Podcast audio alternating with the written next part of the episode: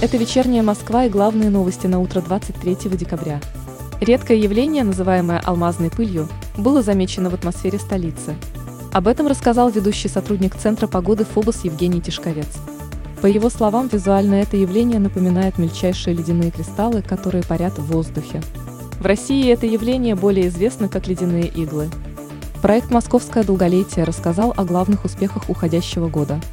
В 2021 году специалисты проекта успели провести 10 онлайн-мероприятий, 3 видеоэкскурсии, создать 5 модных коллекций, снять фильм, а также возобновить очные занятия под открытым небом.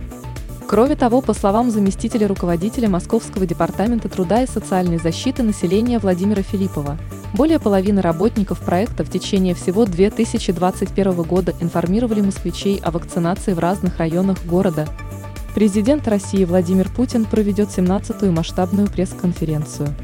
Мероприятие начнется в 12 часов ровно по московскому времени в Манеже. Формат беседы определили как очный. Пресс-секретарь лидера государства Дмитрий Песков уточнил, что живая конференция возможна из-за относительно спокойной ситуации с коронавирусной инфекцией и технологического подхода к борьбе с пандемией.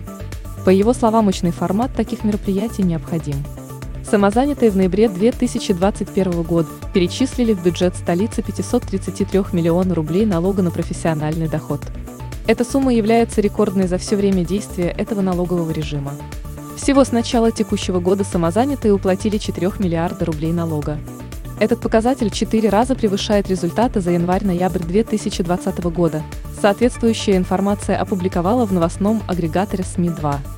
Допуск к единому государственному экзамену в 2022 году по ПР-тестам на коронавирусную инфекцию осложнит процесс проведения сдачи предметов.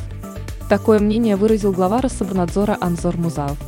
Он отметил, что большинство участников экзамена уже сделали прививки от заболевания, из-за чего увеличился уровень коллективного иммунитета.